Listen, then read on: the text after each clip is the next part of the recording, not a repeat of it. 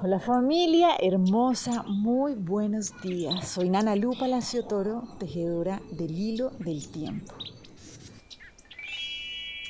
Y bueno, hoy dejémonos llevar por la presencia del Nahual 11 No, en este camino de hacer de nuestra familia ese espacio para crecer en común unidad. Hoy lo que nos dice este Nahualito es clave porque es como, ok, es el momento de tomar una decisión.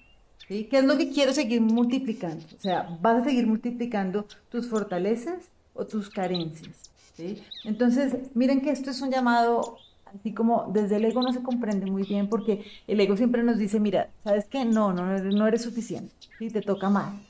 Te toca esforzarte realmente para poder lograr algo importante, ¿no? Es como que uno de verdad tuviera que dedicar la vida a hacer algo que no le gusta, que no le fluye. Entonces, hay una visión que toca cogerla con mucho cuidado, pero que nos viene a decir la conciencia es, no, cada uno tiene un sello, cada uno tiene una cualidad, cada uno tiene un don. Eso no lo hace ni más importante ni menos importante que nada. Y en esto consiste poder caminar en común unidad. Y hay gente que es muy creativa, hay otras personas que son muy buenas para poder disfrutarse, por ejemplo, un proceso constantemente, llevarlo a cabo. O sea, si nosotros lo vemos inclusive desde la astrología, ¿no? Como que hay diferentes perfiles y esto no hace a nadie más importante o menos importante, pero sí es como poder aceptar cuál es esa cualidad, qué es eso donde se genera altos niveles de bienestar y yo comprendo que desde ahí puedo venir a sembrar, puedo venir a aportar. Si yo no puedo comprender realmente cuál es ese don, qué es eso que me gusta, así como lo veíamos hace siete días, que realmente pues ese acto de amor mayor es decidir estar en bienestar. Y si yo no puedo comprender qué es lo que en mí genera ese bienestar, pues siempre voy a creer que la manera de aportar, por ejemplo, a una comunidad es como lo hace X persona. Esa persona tiene esa cualidad, pero yo tengo otra. Y eso es lo que nos permite tener un ego sano, ¿sí? Que es decir, ok, yo tengo este sello, esta es la manera que yo vengo a aportar a la vida, pero no es ni más, importante ni menos importante. Pero sí es necesario que nos conectemos con la apreciación, ¿sí? De dónde me siento en gozo, dónde siento que mi corazón está tranquilo, está fluido realmente, para poder aportar, ¿cierto? Como esa, esa medicina, se diría, ¿no? Como ese, ese saber que cada uno de nosotros tiene. Entonces, es muy importante que hagamos esto, porque si nos damos cuenta, y lo veíamos hace dos días, como que tenemos modelos culturales y también académicos, ¿no? En Occidente muchas veces donde no se está potencializando qué es eso que me fluye, qué es ese saber que realmente vengo a compartir gozosamente, sino qué es eso que no tienes.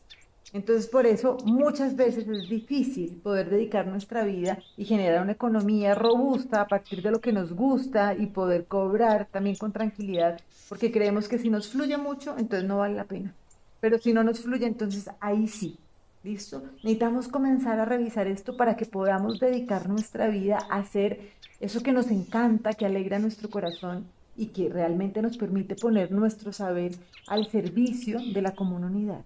Esto no significa no trabajar en esas dificultades, pero es saber que nosotros cada uno tiene un sello, ¿sí? Y por esto entendemos por qué estamos en comunidad porque alguien es tan bueno, por ejemplo, para trabajar en procesos de pedagogía, porque hay otros que les gusta y les encanta tanto y les fluye trabajar en procesos del cuidado de la tierra. Esto no significa que no aprendamos de todo, pero esto significa que cada uno de nosotros tiene un sello y que si podemos reconocerlo, nos podemos parar a servir y con todo el gusto y siendo plenos en cada uno de esos diferentes campos de acción en nuestra común unidad. Entonces, ¿qué vamos a multiplicar? Nuestra fortaleza, eso que nos fluye, eso que nos gusta, donde nuestro corazón está contento. O vamos a multiplicar la carencia de creer que no somos suficientes y de que tenemos que desarrollar todo porque tenemos que nosotros solos, de una manera individualista, casi como que ir en contra del mundo, ¿no? Entonces, para esto hoy vamos a trabajar con la lección, curso de milagros, que nos dice, todas las cosas que creo ver son reflejos de ideas. Dice, esta es la clave de la salvación. Lo que veo es el reflejo de un proceso mental que comienza con una idea de lo que quiero. A partir de ahí, la mente forja una imagen de eso que desea, lo juzga valioso y por lo tanto procura encontrarlo. Estas imágenes se proyectan luego en el exterior donde se contemplan se consideran reales y se defienden como algo propio de uno. De deseos de mentes nace un mundo de mente y de juicios un mundo condenado.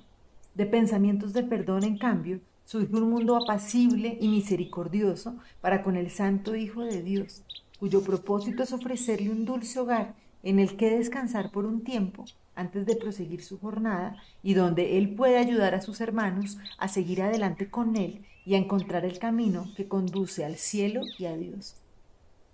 Padre nuestro, tus ideas reflejan la verdad, mientras que las mías, separadas de las tuyas, tan solo dan lugar a sueños.